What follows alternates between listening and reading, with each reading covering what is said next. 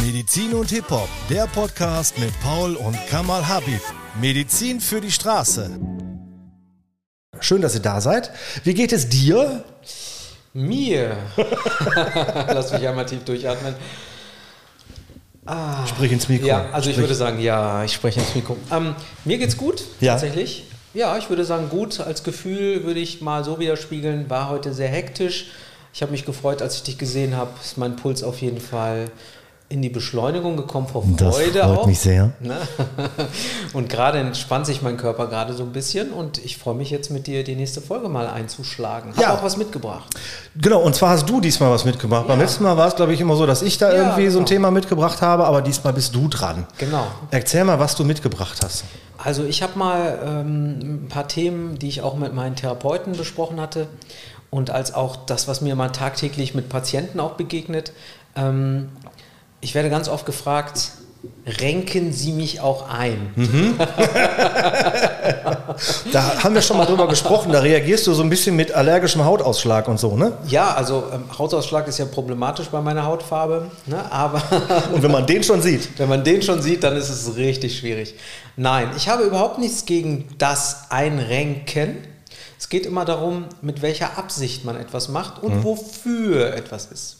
So, dann, aber jetzt erklär mal kurz, was passiert denn überhaupt beim Einrenken und warum ist das vielleicht gar nicht so gut? Also Einrenken an sich, die, die, das, was die Chiropraktoren, vielleicht fange ich mal da an, dass die Geschichte der Chiropraktoren, woher kommen die überhaupt? Okay. Ne? Äh, Ja, da müssen wir Was dann. ist das überhaupt, ein Chiropraktor? Genau, da müssen wir vielleicht erstmal anfangen. Genau. Und vielleicht wurdest du auch mal eingerenkt? Ja. Ja? Und Ja. wie war deine Erfahrung? So.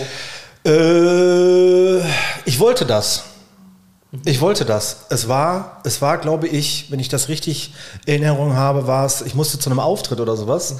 Ähm, und da wollte ich halt eben auf der Bühne, wenn man Musik macht und Sänger ist, dann muss man ja auf der Bühne schon mal so ein bisschen rumspringen.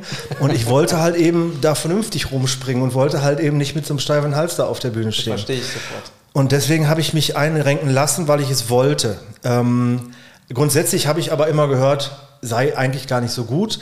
Ähm, derjenige hat sich auch gewehrt dagegen und hat gesagt, hör mal, ich weiß nicht. Ähm, ich habe aber darum gebeten. Also du hast ihn gebeten, dich einzurenken Ja. und dann hat er dich eingerenkt. Genau. So, das ist in der ersten Sekunde ist das, glaube ich, für mich als auch für den Körper ein Schock, ähm, weil der erstmal überhaupt nicht schnallt, was denn jetzt gerade passiert ist. Und ähm, ja, warum das aber so schlecht ist auf Dauer, das musst du erzählen.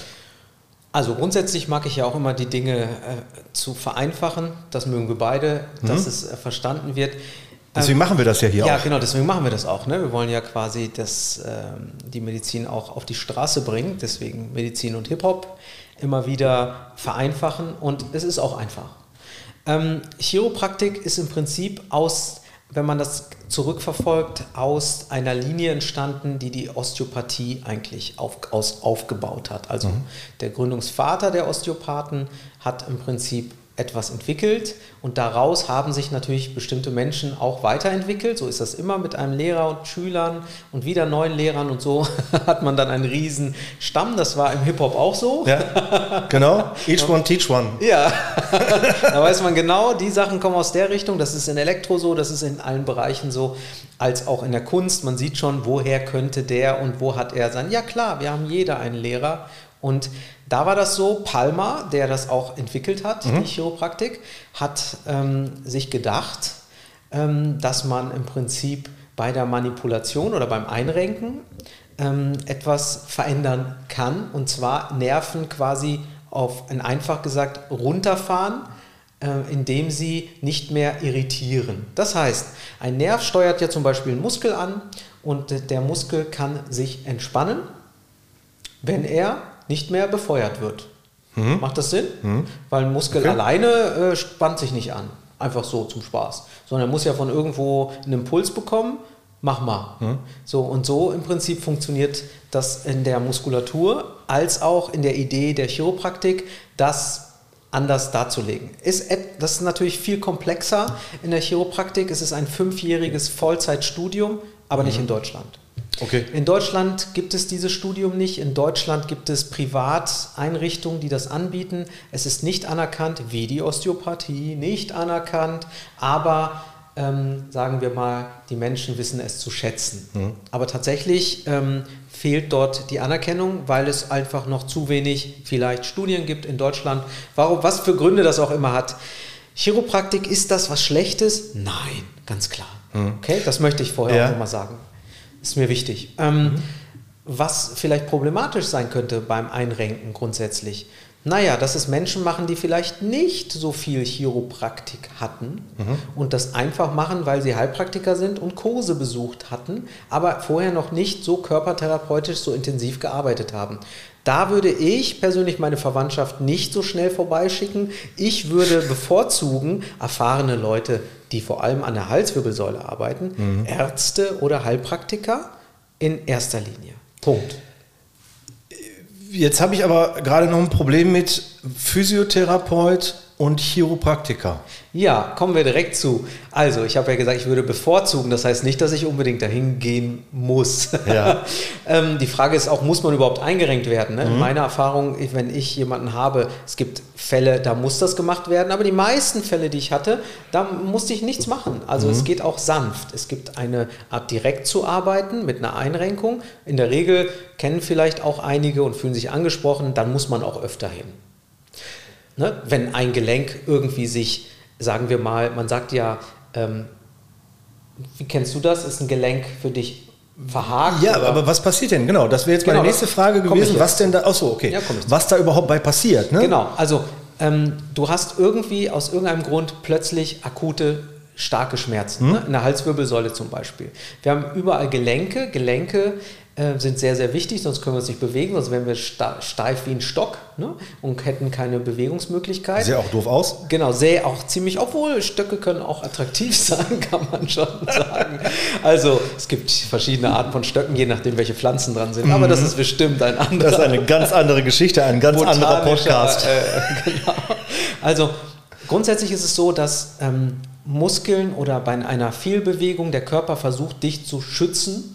Indem er im Prinzip plötzlich in eine Position geht wie beim Hexenschuss und versucht, hey, diese Gelenke, diese Bänder, diese Strukturen, die da sind, könnten verletzt werden. Der Körper versucht sich zu schützen und mhm. zu schonen, damit es eben nicht zu etwas Schlimmeren kommt. Und das könnte dann so eine Art Hexenschuss im Hals, im Nacken, in der Brustwirbelsäule sein, dass man sagt, ich kann mich kaum noch. Und, und das wird natürlich differenziert als, das hat sich eingeklemmt, sagt man, oder ja. verklemmt.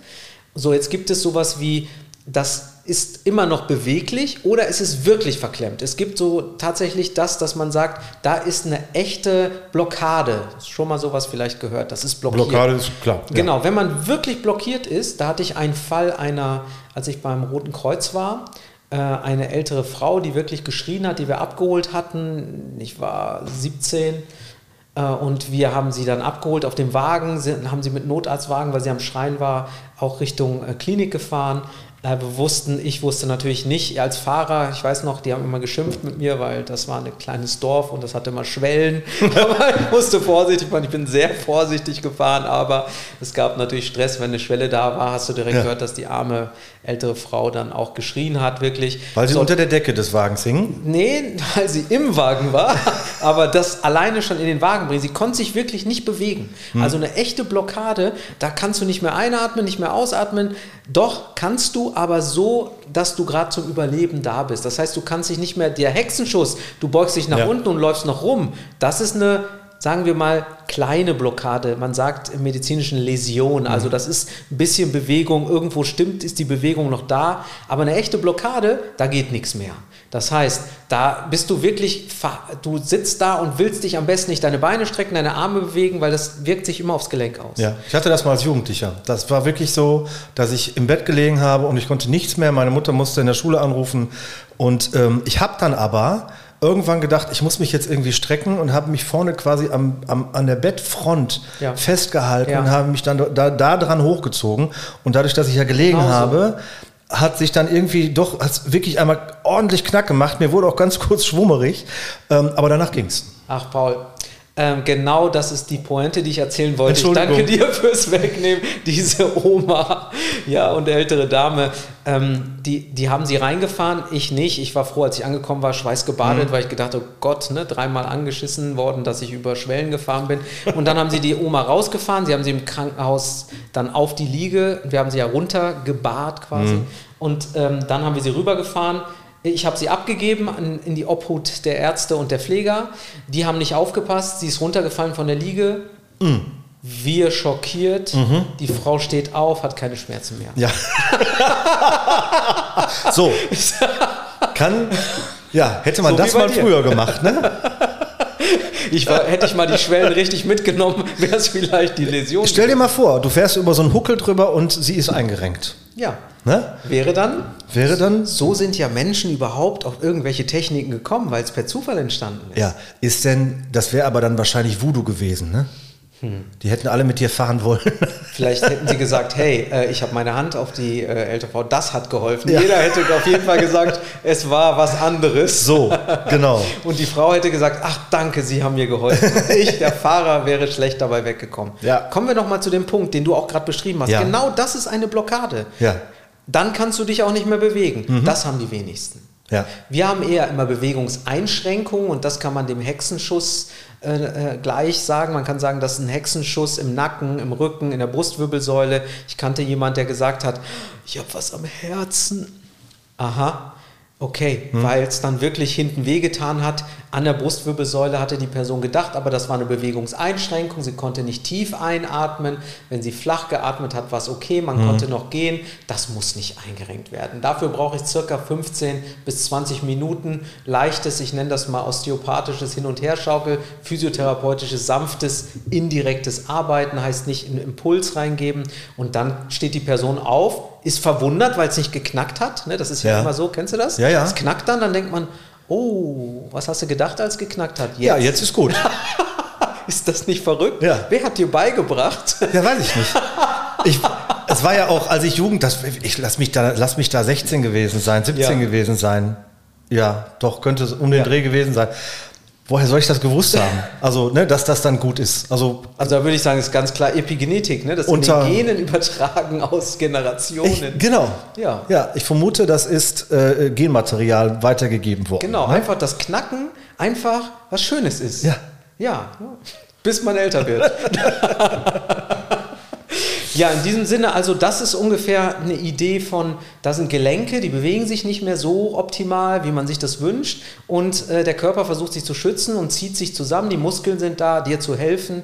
Muskulatur, Proletariat des Körpers, Nervensystem, Politiker oder Bourgeoisie oder die, die bestimmen, wo es lang geht. Okay. Ja, Nerven sind total wichtig und deswegen auch die Idee von Chiropraktikern und sicherlich bringt das auch mal was einzurenken, wenn man sich gar nicht mehr bewegen kann, ist so eine Situation großartig. Das ist auch der Fall. Jetzt muss ich dazu sagen, auch zum Schutz der Chiropraktiker, die können ja viel mehr. Da sind wir immer noch bei dem Unterschied zwischen Physiotherapeuten und Ja. Chiropraktikern. Ne? Ja, ich würde auch gar nicht sagen, wir müssen sie unterscheiden, weil ich fände es schön, wenn es nur eine Sache gibt. Das ist eigentlich verwirrend fürs Volk. Hm. Es gibt Osteopathen, es gibt Chiropraktiker, es gibt Chiropraktoren, es gibt die Chiropraktik, dann gibt es Physiotherapeuten, es gibt Masseure, Heilpraktiker, die Zusatzausbildung haben, Ärzte, die Zusatzausbildung. Ja, wo soll man denn da noch irgendwo Bademeister. verstehen? Masseur und medizinischer Bademeister. Ja, mein erster Job. Ja, Danke, dass du das nochmal erwähnt sehr gerne. Das, dafür bin ich ja da. retraumatisiert werden. Dankeschön. Also ja, ähm, ich weiß auch nicht, warum man das medizinischer Bademeister genannt hat. Also es klingt sehr degradierend, finde ich. Ach, wenn es medizinisch ist, Ja, dann, dann ist gut, dann ne? pfeift man auch anders in die Pfeife. Ne? Stimmt. Mit die Pommes aus dem Wasser. Genau, ne? Hier vorne, hallo. Ja. Okay, wir schweifen, glaube ich, ab. Ähm, kommen wir doch zurück, wir schweifen doch nicht ab. Ähm, kommen wir doch zurück zur klassischen Chiropraktik. Was Ja. ich mir so und äh, was mich so bewegt hat, auch wenn viele erzählt haben, dass sie beim Chiropraktiker waren. Und das ist so das Thema, was ich auch persönlich wichtig fand in den Jahren. Ähm, wenn, ich ein, wenn jemand oft eingerenkt wurde. Ne? Und da wünsche ich mir einfach ein bisschen mehr Gedanken auch, ähm, bevor man einrenken muss. Muss man wirklich einrenken? Geht es auch ohne? Erste Frage. Zweitens, ähm, klappt es nicht sogar, dass man das, äh, wenn man es auf anderem Wege macht, sanfter machen kann? Jetzt kommt's.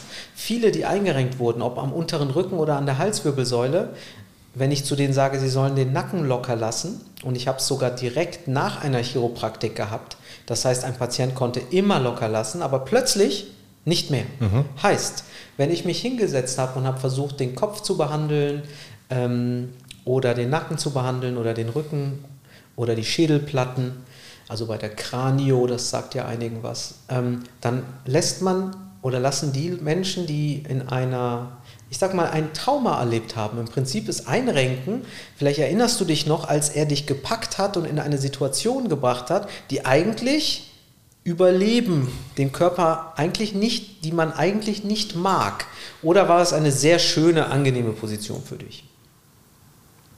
Oder normal? Ich überlege gerade, also ich glaube, es war eine normale, ich musste sitzen. Jetzt weiß ich allerdings nicht mehr, ich, ich weiß wirklich, ich, ich, glaube auf der Bahre sitzen oder sowas. Mhm.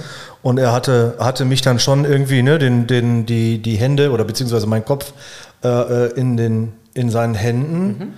Ähm, oder ich glaube sogar im Schoß. Mhm. Irgendwie sowas auf jeden Fall. Mhm. Fand ich jetzt aber nicht unangenehm, muss ich ganz ehrlich sagen. Genau, es geht auch nicht um, dass, dass du das aus dem Kopf heraus unangenehm findest, sondern dein Körper selber mhm. ist auch nachher nicht locker. Wenn ich dann mit dir arbeiten würde, sagst du, ich lass locker und ich sage, nee, das tust du nicht mehr. Das heißt, grundsätzlich ist das instinktiv erstmal einen Schutz, den der Körper ja. sucht. Weil eigentlich würdest du das jemand Fremdes ja sowieso nicht machen lassen. Du kommst in eine Position, in der dein Körper eigentlich keinen Ausweg findet. Und auch wird es gemacht, es wird gesagt eins, zwei, drei und es wird eingeatmet und es wird sofort losgelegt. Für mhm. viele Körper, ich sage extra Körper, ist das ein Ereignis, das nicht angenehm ist. Heißt, sie können im Nachgang fangen sie an zu schwitzen, wenn ich sie nur anfasse und berühre, haben Angst und sagen auch, renken Sie mich bloß nicht ein. Es ist ganz viel passiert und das, ich glaube, es, es geht wenig zurück und deswegen wünsche ich mir ein bisschen mehr Aufklärung vorher. Schauen, mhm. ist das ein Angstpatient?